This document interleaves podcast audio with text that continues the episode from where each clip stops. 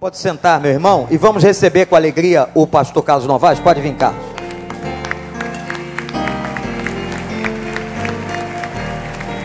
Privilégio ter de novo aqui o pastor de Barão da Taquara, lá na Praça Seca. Historiador, homem de Deus, não preciso falar muito sobre ele. Certamente, como já disse aqui, um dos maiores pregadores do mundo. Quem sabe não é o maior. Eu creio nisso. Mas eu quero agradecer a Deus a vida dele, da Jussara, que esteve aqui ontem. Ele sai da igreja, ela fica lá no pastorado. As meninas, a vida da família dele por tudo que ele tem sido na nossa denominação. Ele hoje está coordenando um grupo que está repensando a estrutura da denominação batista na cidade do Rio de Janeiro. Enfim, esse homem tem sido usado por Deus tremendamente nos púlpitos, na, nos encontros de pastores, nas lideranças, e ele está com a gente desde sexta-feira, um dos nossos preletores, juntamente com o Luiz Saião e com o Israel Belo de Azevedo. Obrigado, Novaes, que Deus te abençoe. Foi ele que decidiu pregar sem o púlpito. Ele está tirando algumas coisas da vida dele. Agora ele tirou o púlpito fora. Muito obrigado, viu? Vander é meio exagerado na maneira como apresenta a gente, mas é um amigo muito, muito querido. Bom dia a todos. É, é uma alegria muito grande estar aqui com vocês hoje pela manhã. Desde sexta-feira, estou fazendo algumas exposições sobre o livro de Atos. E eu tenho dito aqui desde sexta-feira que o livro de Atos pode ser resumido no seu propósito e no seu objetivo com cinco palavras. A primeira palavra é a palavra continuidade, porque o livro de Atos continua a narrativa que Lucas iniciou no Evangelho. É o mesmo autor de Atos, só que no Evangelho, Lucas vai narrar o início do ministério de Jesus Cristo, e no livro de Atos, ele vai narrar a continuidade da obra, como foi que os apóstolos e que a igreja, que é o corpo de Cristo, deu continuidade a essa obra. Cristo não é mais uma presença física entre nós. Seus apóstolos puderam tocá-lo, ouvi-lo, andar com ele, dormir ao seu lado, comer com ele, mas hoje isso não acontece mais porque ele não é mais uma presença física que possamos ver, tocar e ouvir a própria voz. Mas a presença física de Jesus hoje é a igreja. A igreja é o corpo de Cristo. Então o livro de Atos foi escrito para mostrar como é que a igreja continua fazendo o que Jesus Cristo faria se estivesse aqui. Então, continuidade. A segunda palavra que resume o propósito do livro de Atos é a palavra confronto. O livro de Atos mostra o confronto da igreja, o confronto da igreja contra seus perseguidores, o confronto da igreja contra um governo corrupto e totalitário, um confronto da igreja contra hereges que já estavam querendo é, estragar e desvirtuar a palavra de Deus, o confronto da igreja contra aqueles que tinham apenas aparência de fé, mas não criam de verdade, o confronto da igreja contra as perseguições que ela sofria. Bem, então é um livro que narra o confronto da igreja. A outra palavra que nós temos e que resume o propósito do livro de Atos é a palavra missão. O livro de Atos está aí para mostrar qual é a missão da igreja. A missão da igreja é levar o evangelho e pagar o preço. No livro de Atos você encontra gente que esteve disposta, disposta a renunciar, a perder seus bens, a ser preso e até a perder a própria vida, como Estevão foi morto, Tiago foi morto. Então, nós temos esses personagens que estavam dispostos a pagar o preço porque eles sabiam: evangelho não é parque de diversões. Evangelho não é entretenimento. Evangelho não é um hobby. Evangelho é sério, é vida, é compromisso com o reino. Então eles assumem esse compromisso e o livro de Atos narra isso. A outra palavra que descreve o evangelho, o livro de Atos é a palavra testemunho. O livro não é um livro de história apenas, embora ele tenha um fundo histórico. Queiram mostrar os primeiros anos da igreja, que era chamada igreja primitiva, mas mais do que uma preocupação de critérios históricos ou historiográficos, o livro de Atos é um testemunho do que o Espírito Santo fez através da igreja. Por isso, alguns chamavam de o Evangelho do Espírito Santo. Mostra como é que o Espírito Santo foi conduzindo a igreja. E a última palavra que descreve o livro de Atos é a palavra motivação.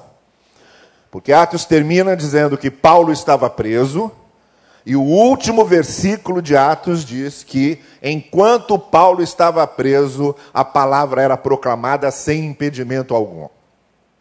O pregador é preso, as igrejas são fechadas, as Bíblias são queimadas, não importa.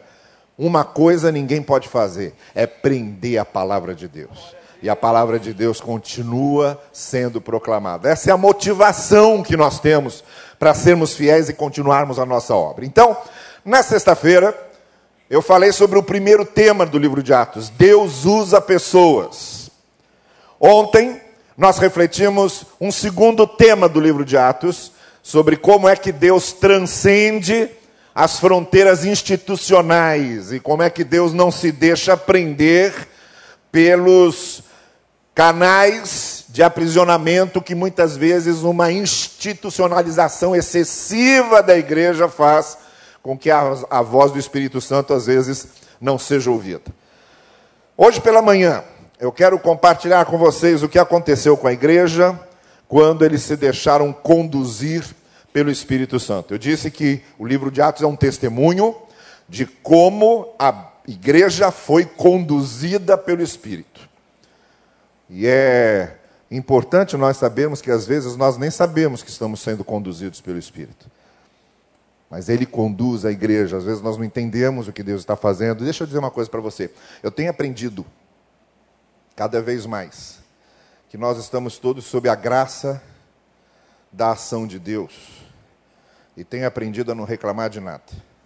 Porque eu não sei, às vezes, do que é que Deus pode estar me livrando quando alguma coisa me acontece que eu não esperava. Por exemplo, levanto de manhã, o pneu do carro está arriado. Aí eu reclamo logo, eu tenho que trocar aquele pneu. Puxa vida. E eu atrasado e ainda tenho que fazer essa troca de pneu. A primeira reação minha é reclamar daquela situação. Mas eu não sei do que é que Deus pode estar me livrando. Deus pode estar me livrando de um acidente muito sério que eu sofreria se não fosse aquele momento que eu estivesse ali preso na garagem trocando aquele pneu. Deixa eu contar uma coisa para vocês. Uma vez eu fui fazer uma visita num hospital e eu estava com o número do leito escrito no papel. Aí eu peguei o elevador, eu tinha lido ali que era enfermaria 112. Foi o que eu li no papel. Aí sumi, subi, Desci no andar, procurei ali a enfermaria 112. Entrei na enfermaria 112. Eu comecei a procurar o leito da pessoa que eu estava visitando e não encontrei. Não tinha ninguém conhecido ali. Aí tinha uma senhora que estava na cama, assim, logo na entrada da enfermaria. Eu perguntei para ela: escuta, essa aqui não é a enfermaria 112? Ela falou: não, essa aqui é a enfermaria 121. Eu tinha visto errado ali na entrada da porta, troquei os números. Aí ela falou: Mas graças a Deus, porque eu acabei de orar pedindo que Deus me mandasse um pastor para confortar o meu coração. E eu nem sabia que aquela mulher tinha pedido a Deus exatamente que um pastor estivesse ali. Entrei no quarto errado? Não, não entrei no quarto errado, eu entrei no quarto certo, no quarto para o qual o Espírito de Deus estava me conduzindo naquela manhã. Então, às vezes, nós nem sabemos como é que o Espírito de Deus nos conduz, nem sabemos que Ele está nos conduzindo. E a melhor coisa que tem é justamente confiarmos que a graça de Deus vá conduzindo as coisas. E aprendermos a não reclamarmos tanto quando as coisas não dão certo, porque às vezes aquelas coisas não estão dando certo justamente porque Deus está nos livrando de coisas piores. Eu quero ler com vocês um texto em que a igreja foi conduzida pelo Espírito. Para mostrar para vocês o que acontece na vida de uma igreja quando essa igreja é conduzida pelo Espírito do Senhor. Quando o Espírito Santo do Senhor a leva de acordo com a sua vontade e faz com que as coisas aconteçam de acordo com o seu propósito, com o seu planejamento. Eu vou ler na versão que eu trouxe, de Atos 11, eu carrego essa versão do Novo Testamento só porque é fácil de carregar e talvez não seja a mesma versão que você tem aí, é, ou que vai ser projetada aqui na tela, mas Atos capítulo 11, a partir do verso 19, diz assim: Ora, aqueles que tinham sido dispersos em razão da tribulação que sobreveio por causa de Estevão, por causa da morte de Estevão, foram até Fenícia, Chipre, Antioquia, não anunciando a palavra a ninguém, senão aos judeus. Havia alguns cipriotas e sirineus entre eles que, tendo chegado a Antioquia, falaram também aos gregos, anunciando-lhes a boa nova de que Jesus é o Senhor. Preste bem atenção nisso. Eles estavam anunciando o Evangelho, que é a palavra boa nova de que Jesus é o Senhor. A mão do Senhor estava com eles e um grande número, tendo acreditado, se converteu ao Senhor. A notícia a respeito dele chegou aos ouvidos da igreja que estava em Jerusalém e enviaram Barnabé a Antioquia. Tendo ele chegado lá e vendo a graça de Deus, alegrou-se e exortava todos a permanecerem no Senhor com firmeza de coração. Agora preste atenção nisso também. Ele era um homem bom e pleno do Espírito Santo e de fé. Uma multidão considerável agregou-se ao Senhor. Barnabé então partiu para Tarso a fim de procurar Saulo e tendo encontrado, levou-o para Antioquia durante um ano inteiro. Preste atenção nisso agora também. Durante um ano inteiro, eles se reuniram com a igreja e ensinaram a uma multidão considerável. E pela primeira vez em Antioquia, os discípulos foram chamados de cristãos. Naqueles dias, alguns profetas desceram de Jerusalém a Antioquia. Um deles, chamado Ágabo, levantando-se, por intermédio do Espírito, indicou que estava para vir uma grande fome sobre todo o mundo habitado, a qual aconteceu durante o reinado de Cláudio. Os discípulos decidiram, preste atenção nisso, os discípulos decidiram mandar uma ajuda aos irmãos que viviam na Judéia, cada um conforme seus recursos. Eles assim o fizeram, enviando a ajuda aos anciãos por intermédio de Barnabé e de Saulo. Olha aqui para mim. Esse texto tem uma importância fundamental, principalmente no verso 26, quando diz lá, traz uma informação interessantíssima. Foi nesse momento, lá em Antioquia, exatamente nesse momento que aconteciam essas coisas descritas aí, que os discípulos de Cristo, pela primeira vez, foram chamados cristãos. A palavra cristianismo surge depois. A primeira pessoa que vai usar a palavra cristianismo é Inácio de Antioquia, escrevendo uma das suas sete cartas no ano 110 depois de Cristo. Aí lá ele coloca a palavra cristianismo, mas a palavra cristãos, se referindo às pessoas que seguiam a Cristo, aos discípulos de Cristo, é usada pela primeira vez aqui. Agora prestem atenção. Eles não foram chamados de cristãos apenas por causa do rótulo. Isto aqui não era só uma nomenclatura. Eles foram chamados de cristãos por causa daquilo que estava acontecendo, por causa do que estavam fazendo. Isto é, por causa daquilo que eles faziam e por causa do que eles viviam, eles foram chamados de seguidores de Cristo ou de cristãos. O que eu estou dizendo a você é que rótulo não é importante. Não adianta ter rótulo de cristão. Não adianta ter rótulo de discípulo.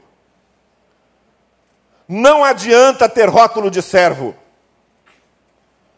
se não for uma vida de cristão, se não for uma vida de discípulo, e se não for uma vida de servo, hoje, as nossas igrejas evangélicas, às vezes, possuem pessoas que só têm o rótulo, só tem o certificado de batismo, só tem o nome no rol de membros, mas não tem a vida por que, que a parábola do semeador começa dizendo assim? E saiu o semeador a semear. Percebeu isso? Por quê? Bastava dizer, e saiu o semeador.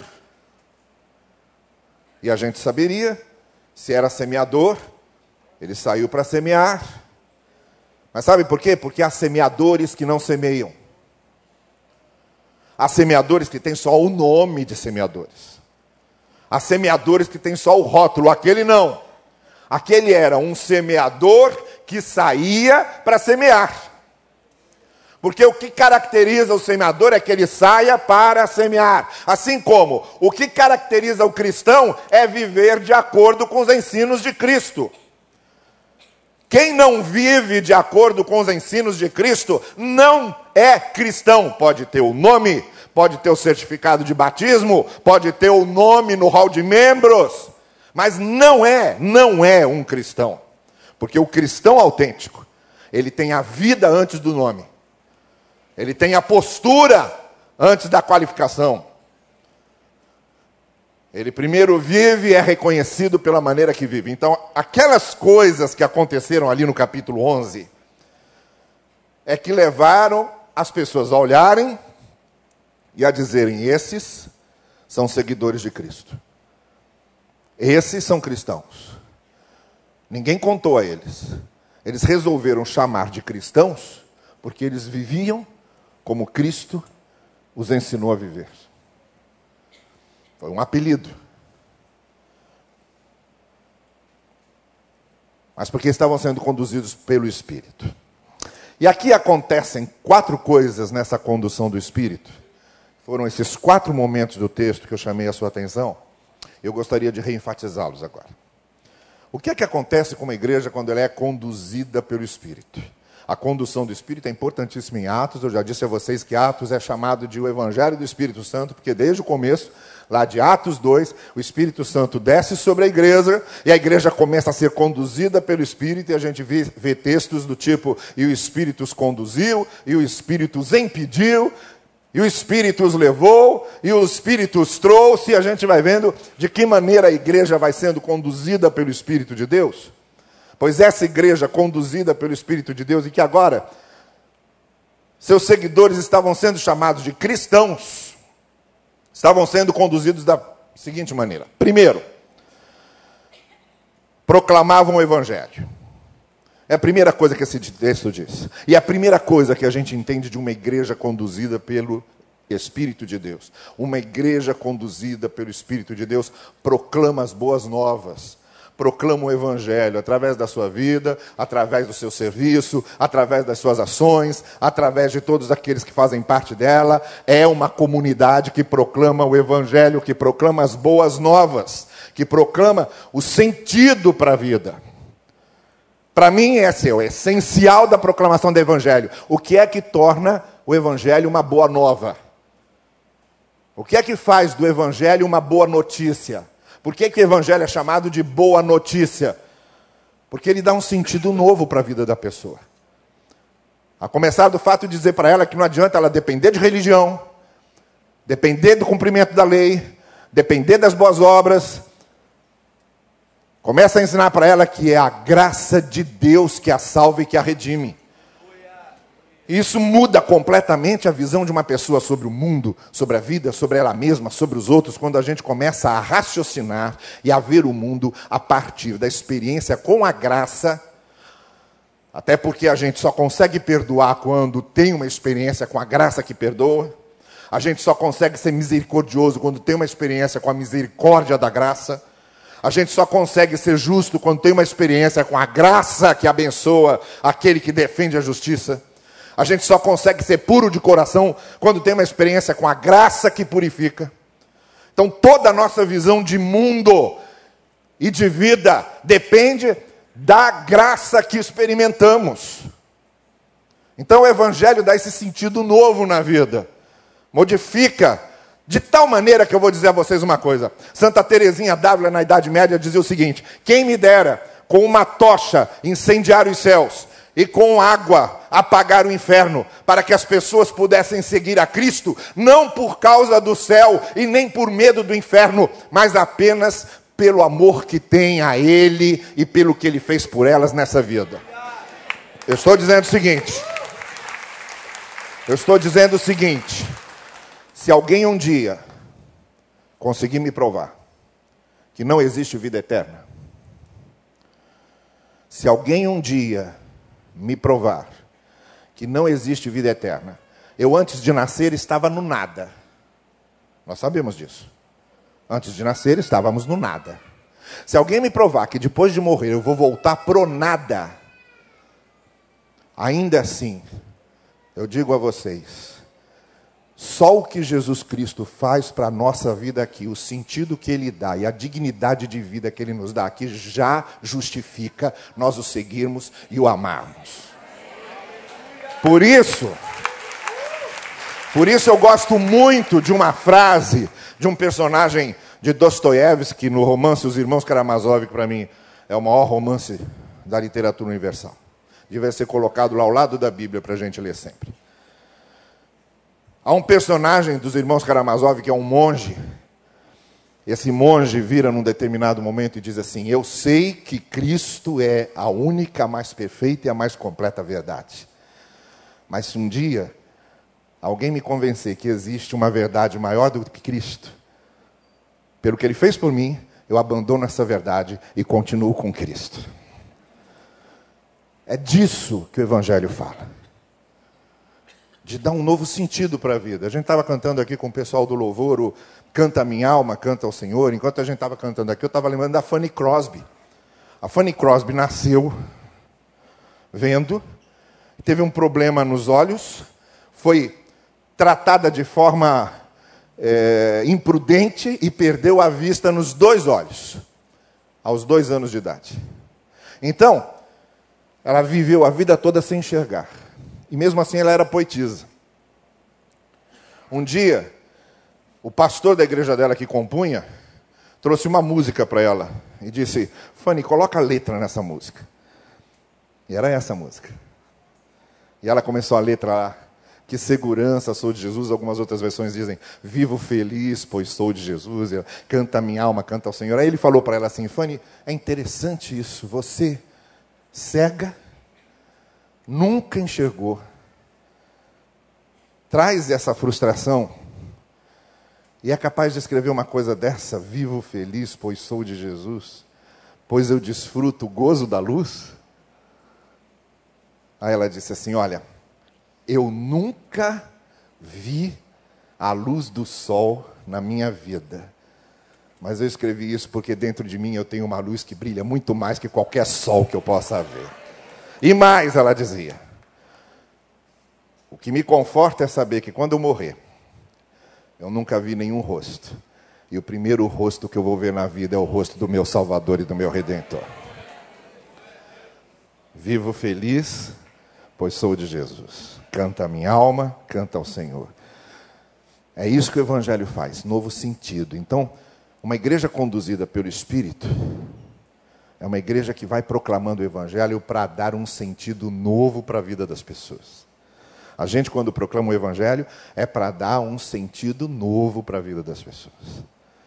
A segunda coisa que aconteceu nesse texto, quando o Espírito vai conduzindo uma igreja, foi a transformação de caráter. Aí eu pedi para vocês prestarem atenção na descrição que fizeram de Barnabé.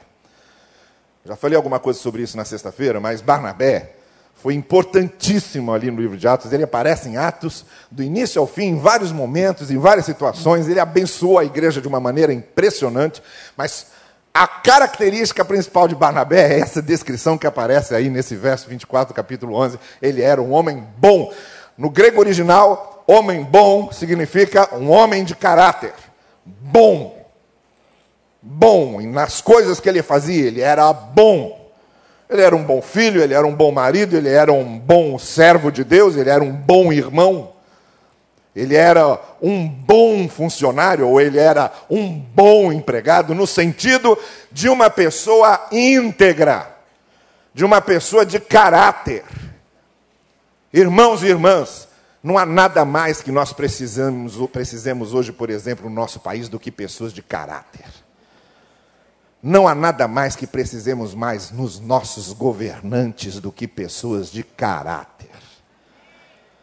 E quando a gente vê hoje que a mensagem de muitas igrejas evangélicas fica exaltando outras coisas que não a transformação do caráter, a gente vê o quanto essa gente se afastou da centralidade da mensagem do evangelho, porque a centralidade do evangelho não é a prosperidade financeira, a centralidade do evangelho é a mudança de caráter. prosperidade financeira não torna ninguém bom. O que torna uma pessoa boa é o caráter transformado pelo poder do Evangelho. E digo mais: só há uma coisa que transforma as raízes do caráter de uma pessoa: o poder do Evangelho de Jesus Cristo. Aí você já prestou atenção nesses testemunhos na televisão que aparecem aí, nessas doiduras? Eu, de vez em quando, quando quero pagar uns pecados, eu ligo num programa desses e sempre me arrependo. Eu sempre ligo com a esperança de que eu vou ver alguma coisa. Vamos ver agora uma coisa que vale a pena. E me arrependo sempre. Me sinto um verme de novo. O que, é que eu estou fazendo aqui? Aí você já prestou atenção naqueles testemunhos? Eu dou graças a Deus porque comprei um carro novo, eu dou graças a Deus porque comprei uma casa nova, eu dou graças a Deus porque eu, eu tive um aumento, fui promovido. Há quanto tempo eu não ouço um testemunho do tipo: eu dou graças a Deus porque era um mentiroso, conto mais, e hoje, pela graça de Deus, eu já não minto. Eu dou graças a Deus porque eu enganava meus patrões, fraudava a tesouraria da firma que eu trabalhava, mas quando eu conheci o Evangelho, eu deixei de fazer isso e não roubo mais. Eu dou graças a Deus porque eu traí a minha esposa, não porque eu tinha um casamento ruim, não, mas por prazer de trair. E Deus transformou meu coração. Não faço mais isso. Eu dou graças a Deus porque Ele é um péssimo pai, um péssimo exemplo para os meus filhos. Eu não entendo como é que meus filhos podiam imaginar um Deus Pai que ama me vendo como exemplo de um pai. Mas Deus transformou a minha vida e me transformou num pai novo Não são esses testemunhos que eu tenho visto. Pois eu vou dizer para vocês: o Evangelho foi enviado para ser boa nova, para transformar caráter. E a maior prova de que temos, de que é o Espírito Santo que está agindo, não é quando milagres acontecem. Porque quando Moisés foi diante do Faraó, ele achou que ia abalar lançando a vara, a vara se transformando numa serpente. Aí os feiticeiros do Faraó vieram e fizeram a mesma coisa. Embora a serpente de Moisés acabasse devorando as outras serpentes, mas fizeram a mesma coisa, porque o diabo também faz milagres. Mas uma coisa o diabo não faz: mudar caráter. A maior prova de que é o Espírito Santo que tá, está operando é que o caráter vai mudando, a vida vai mudando, a integridade acontece. Por isso, Jesus Cristo disse aos seus discípulos: Olha, muitos vão me dizer, fiz milagres em teu nome, exorcizei demônios em teu nome, e eu vou olhar para eles e vou dizer: Vocês são uns tolos, vocês fizeram por causa do meu nome, não tinha nada a ver com vocês. Vocês conseguiram operar milagres porque usaram o meu nome, mas eu não conheço vocês, porque eu só conheço aqueles que fazem a vontade do meu Pai. Nós não estaremos diante de Deus porque operamos milagres e exorcizamos demônios. Nós estaremos diante de Deus porque o Evangelho mudou o nosso caráter e fazemos a vontade do Pai. Qualquer coisa menos que isso é subevangelho. É evangelho fraudado. Uma igreja conduzida pelo Espírito, ela proclama o Evangelho e ela transforma caráter. A terceira coisa que aconteceu aqui foi, num terceiro momento que eu chamei a atenção de vocês. Aí Paulo e Barnabé foram para Antioquia, aquela igreja nova que tinha surgido, e passaram um ano estudando a palavra com eles. Um ano ali, dia a dia, estudando a palavra com eles. Nas células de Paulo e de Barnabé. Nas casas das pessoas. Estudando a palavra com eles. Sabe por quê? Porque a gente só consegue comunicar a palavra quando a gente é cheio da palavra. A gente só cresce, só amadurece quando a gente conhece a palavra. Eu digo para os meus alunos no seminário, por favor, leiam, porque só há uma coisa que dá conteúdo para alguém, é leitura. Isto é, leia e tenha conteúdo. Se você tiver que pregar na sua igreja domingo após domingo, domingo após domingo, domingo após domingo, e você não tiver conteúdo, você vai chegar num teto que você não vai conseguir mais passar. E pior, vão perceber que você não consegue passar. Sem conteúdo, você não prega. Sem conteúdo, você não conversa. E só tem uma coisa que dá conteúdo para as pessoas: leitura. Leiam e aumentem o conteúdo. Não adianta, não há nenhuma outra coisa na qual vocês vão achar conteúdo a não ser em leitura. E quando se trata de conteúdo do conhecimento de Deus, é na palavra, é na Bíblia. Como é que a gente consegue comunicar a palavra se não conhece a palavra? Essa questão da comunicação é simples. Nós não comunicamos bem porque não conhecemos bem. Aí quando falo nesse negócio de não comunicar bem, eu lembro sempre do Marcolino. Marcolino era um dos diáconos de uma igreja que eu pastorei, não vou dizer qual. Marcolino está morto, então posso falar dele à vontade. Mas a família continua viva. Então, é uma igreja que eu pastorei. O Marcolino era um diácono excelente, simples, ótimo. Mas tinha um problema, era meio surdo. Aí um dia, lá de casa, a pessoa, o diácono responsável, para preparar o material da ceia, a gente ia ter a celebração da ceia no culto, teve uma urgência, me ligou dizendo que não ia poder, então aí eu liguei para o Marcolino. Marcolino atendeu. Falei, Marcolino é o pastor Novaes. E ele, ele não está. Falei, sim, eu sei que ele não está. Porque eu estou telefonando para você. Eu queria pedir que você preparasse o material da ceia. Aí ele fala, tá bem, quando ele chegar eu dou a mensagem para ele. E desligou na minha cara. Vamos tentar de novo. Eu não acredito no que aconteceu aqui. Peguei o fone, disquei, era a época do telefone do disco, aquela coisa demorada. Número por número, com toda a paciência. Aí o Marcolino atende da outra linha. Alô? Falei para ele, Marcolino é o pastor Novaes. Ah, pastor, tem um recado aqui para o senhor. Eu falei, eu sei. Fui eu que liguei. É, disseram aqui que é para preparar o material da ceia. Eu falei, eu sei, Marcolino, eu te liguei. Ele falou, então o recado já está dado? Está ótimo. E desligou de novo. A Jussara estava do meu lado, eu falei, você não vai acreditar no que aconteceu agora, se eu te contar. Entende o problema da comunicação? É um problema. Como é que você vai comunicar a palavra de Deus a alguém se você não conhece a palavra? Eles ficaram um ano lá ensinando a palavra. Nós precisamos de gente madura nas igrejas. E só tem um jeito de crescer e aparecer: é conhecer a palavra. Não tem outro jeito. Você só vai amadurecer na fé se tiver palavra. Outro dia eu recebi o telefonema lá de uma senhora dizendo: Ah, meu pai vai operar, tirar a vesícula. Eu falei: É mesmo? Ela falou: É. Ela falou, pastor, por que, que acontece isso? Eu estou pensando que ela está me perguntando por que, que alguém precisa tirar vesículas. Sabem que minha esposa é médica e às vezes o pessoal acha que a gente pode responder o que o médico quer responder. Aí eu ia até começar a explicar, ó, pode ser que seja pedra na vesícula, mas ela completou e eu vi que não era isso não. Ela completou dizendo, meu pai é crente há 40 anos, como é que Deus permitiu uma coisa dessa? Eu falei, meu Deus, que fé é essa? Que que maturidade é essa?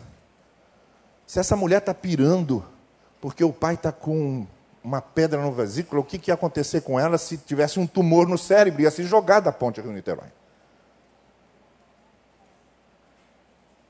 Que maturidade é essa que faz com que qualquer coisa nos derrube e comece a fazer com que a gente duvide do amor de Deus? Nós não somos abençoados porque a gente merece. Nós somos abençoados porque Deus nos ama. Então a pergunta não é por que está acontecendo isso comigo, a pergunta é por que, que não acontece comigo? Por que, que eu vou duvidar do amor de Deus por causa das adversidades da vida, quando a adversidade na vida é para todo mundo? Crente fica desempregado, sim. Crente tem câncer, sim. Crente fica internado em hospital, sim. Crente fica deprimido, sim. São coisas que fazem parte da vida. E quando eu sou maduro o suficiente, eu não vou questionar o amor de Deus, nem o propósito de Deus. Pelo contrário, eu vou entender que até no meio dessas coisas há amor e propósito de Deus. Mas para isso precisa ser maduro. E para ser maduro precisa de palavra. E para ser maduro precisa conhecer a palavra. E para conhecer a palavra precisa ler. Ler. Sempre. Constantemente. Estudar a palavra. Uma igreja conduzida pelo Espírito faz com que a palavra vá sendo conhecida. Então, por exemplo, você está num congresso sobre o livro de Atos, leia o livro de Atos agora. Pegue essa semana e fique lendo o livro de Atos, devagarinho. Você nunca leu a Bíblia, quer começar a ler a Bíblia? A Bíblia não é um livro que a gente começa do princípio ao fim. Por isso que muita gente se desanima. Começa em Gênesis, quando chega em Números, é uma loucura. Não tem como. Bíblia não é um livro que a gente lê assim. Bíblia a gente começa lendo assim. Primeiro, Evangelho de Marcos, que é o mais curto e dá uma síntese do que Cristo veio fazer. Depois, Evangelho de João, que é um pouco mais longo e já se focaliza mais nos discursos e nos ensinos de Jesus. E aí vai para Lucas, que é um evangelho de muitas parábolas e principalmente ensinando a universalidade do amor de Deus. E aí você vai para Mateus, que escreveu para os judeus para mostrar que Cristo é o Messias Aí você vai para Romanos, que é o quinto evangelho, o evangelho que o apóstolo Paulo escreveu, quando ele vai aprofundar toda essa questão de justificação pela fé, graça de Deus. Leu isso? Pode ler qualquer outra coisa na Bíblia, mas leia. Comece a ler. Sem ler a palavra, a gente não cresce. Aquela igreja conduzida pelo Espírito, ela era conduzida pelo Espírito porque proclamava o Evangelho, era conduzida pelo Espírito que transformava caráter, era conduzida pelo Espírito porque aprendia com a palavra, em último lugar. Aquela igreja era conduzida pelo Espírito porque uma quarta coisa que aconteceu aqui, vocês vejam, houve uma grande fome, e a primeira coisa que a igreja fez foi se reunir para tentar amenizar os problemas sociais daquela tragédia que estava acontecendo. Porque uma igreja não é do mundo, mas a igreja está no mundo.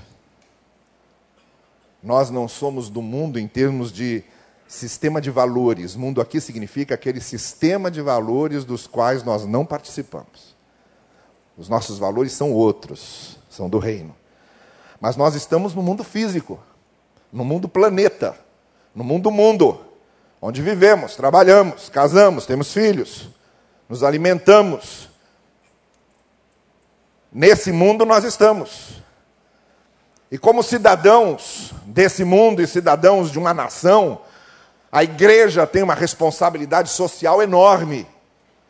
A igreja não pode passar incólume, impassível, diante de situações sociais que são gritantes. Tem gente que está morrendo de fome. Tem gente que não tem o que comer. Tem gente que fica doente e não tem dinheiro para pagar remédio. Tem pai que está com o filho no colo ardendo em febre e não tem dinheiro para levá-lo sequer a um tratamento digno. Como é que a gente pode oferecer o pão que veio do céu sem também oferecer o pão da terra para essa gente? Uma igreja conduzida pelo Espírito tem misericórdia, tem compaixão, tem solidariedade. Uma igreja conduzida pelo Espírito não se conforma com a pobreza e com a miséria. Porque uma igreja conduzida pelo Espírito sabe que não é da vontade de Deus que as pessoas estejam na miséria. Não é da vontade de Deus que pessoas passem fome. Então ela se mobiliza. Porque ela não admite que haja, por exemplo, irmãos em Cristo, que estejam comendo literalmente o pão que o diabo amassou, e simplesmente sejam ignorados pela igreja. Então, o que esse texto nos mostra é que eles logo se mobilizaram. Nós não estamos aqui para resolver os problemas do mundo. Ninguém vai conseguir resolver os problemas do mundo. E não estamos aqui também para acabar com a pobreza. Ninguém vai acabar com a pobreza. O próprio Senhor Jesus Cristo disse: os pobres vocês temem. Por quê? Pobreza é uma é o resultado do mundo injusto que vivemos. E vai se perpetuar até a volta de Cristo. O mundo caído, o ser humano caído, está destinado a viver as consequências da queda até a volta de Cristo, não tem jeito. Mas a igreja pode fazer muito para amenizar a dor de muita gente. O corpo de Cristo pode fazer muito para amenizar a dor de muita gente. E uma igreja conduzida pelo Espírito, ela ameniza a dor das pessoas. Por causa da sua solidariedade e da sua compaixão. Então vamos encerrar voltando só aquela declaração inicial que fiz aqui. O livro de Atos é um livro que conta como a igreja vai conduzindo o Espírito, como o Espírito vai conduzindo a igreja e como a igreja vai sendo conduzida por ele. Mas quando eu digo igreja, eu não estou me referindo à instituição, estou me referindo a nós. A igreja somos nós. Quando eu digo a minha igreja tem problemas, eu estou dizendo eu tenho problemas, porque eu sou igreja. Quando eu digo a minha igreja precisa crescer, eu estou dizendo eu preciso fazer com que tudo cresça, porque eu sou a igreja. Então vejam, nós somos a igreja. Então quando dizemos o Espírito Santo precisa conduzir a igreja, nós estamos dizendo que o Espírito Santo precisa conduzir as nossas vidas, a vida de cada um de nós. Mas isso só acontece quando a gente reconhece isso e se coloca nas mãos dele e diz: Eu quero, eu preciso, eu reconheço que o Espírito de Deus tem que me conduzir. Foi o que aconteceu com o pastor Elvis Cuckley. O pastor Elvis Cuckley assumiu uma igreja que estava morrendo. Ela estava com 23 membros. Já tinha perdido muita gente, estava morrendo.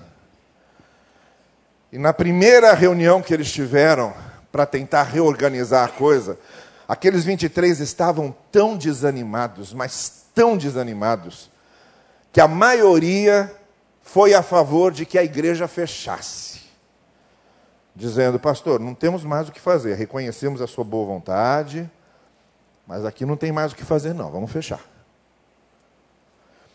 Ele ficou tão chocado com aquilo que chegou em casa tão entristecido que nem sequer cumprimentou a esposa dele, foi direto para o gabinete dele em casa, se ajoelhou e começou a chorar. A chorar. Começou a chorar e começou a dizer, enquanto ele chorava: Senhor, eu estou morto. Senhor, eu estou no pó.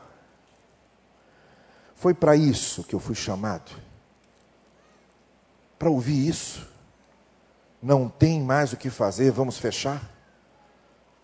E chorava e chorava, e no meio das lágrimas ele ia repetindo: Eu estou morto, eu estou no pó, Senhor, eu estou morto. Aí de repente ele ouviu, claramente sendo falado ao seu coração, claramente a voz de Deus dizendo a ele: Muito bem, meu filho, agora que você está morto, eu posso viver em você. Ele entendeu a mensagem pediu perdão por sua incredulidade, levantou-se daquela oração e nunca mais foi o mesmo. Reuniu que, os que queriam continuar, os que votaram a favor de continuar, um grupo menor ainda do que os vinte e poucos, e com eles começou a reerguer o trabalho.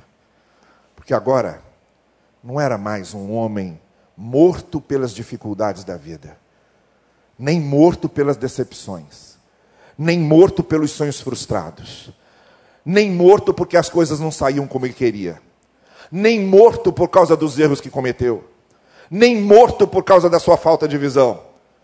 Mas agora ele era um homem vivo porque o Espírito de Deus vivia nele. Uma igreja conduzida pelo Espírito significa pessoas conduzidas pelo Espírito. Gente conduzida pelo Espírito. Discípulos de Cristo conduzidos pelo Espírito. E que isso sejamos todos nós.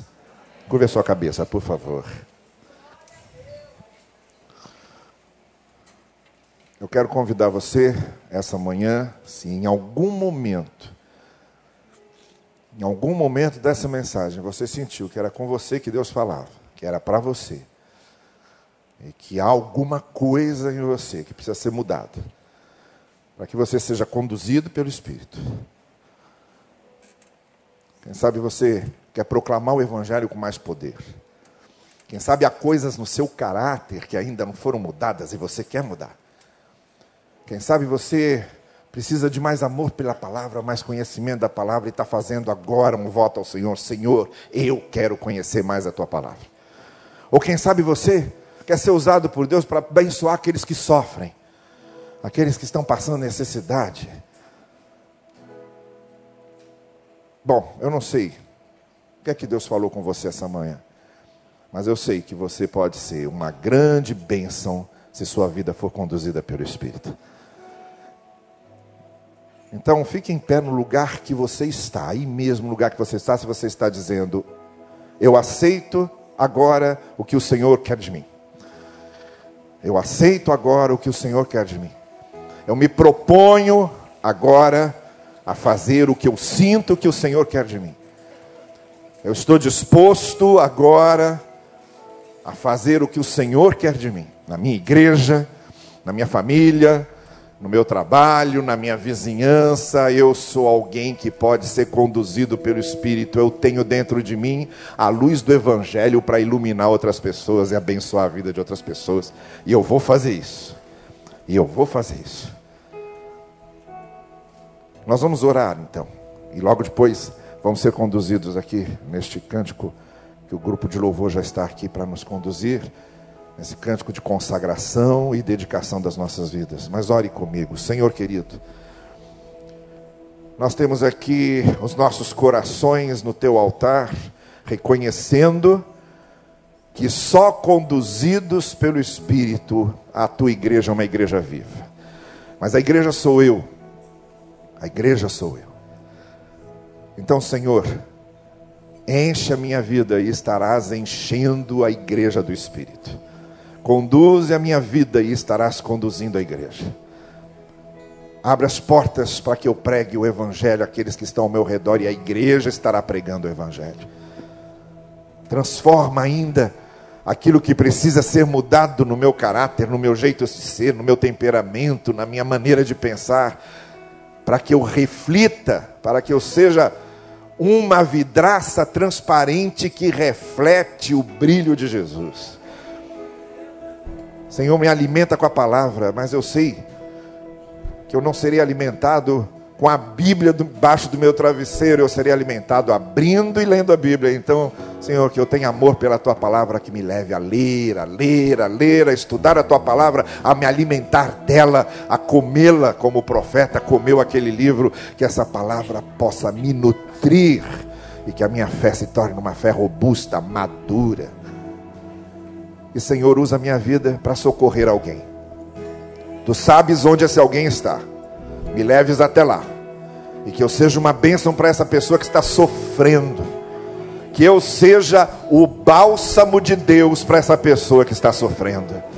É isso que eu quero, conduzido pelo teu espírito, levado pelo teu espírito, leva a mim pelo teu espírito e estarás levando a tua igreja no precioso nome de Jesus. Amém. Amém.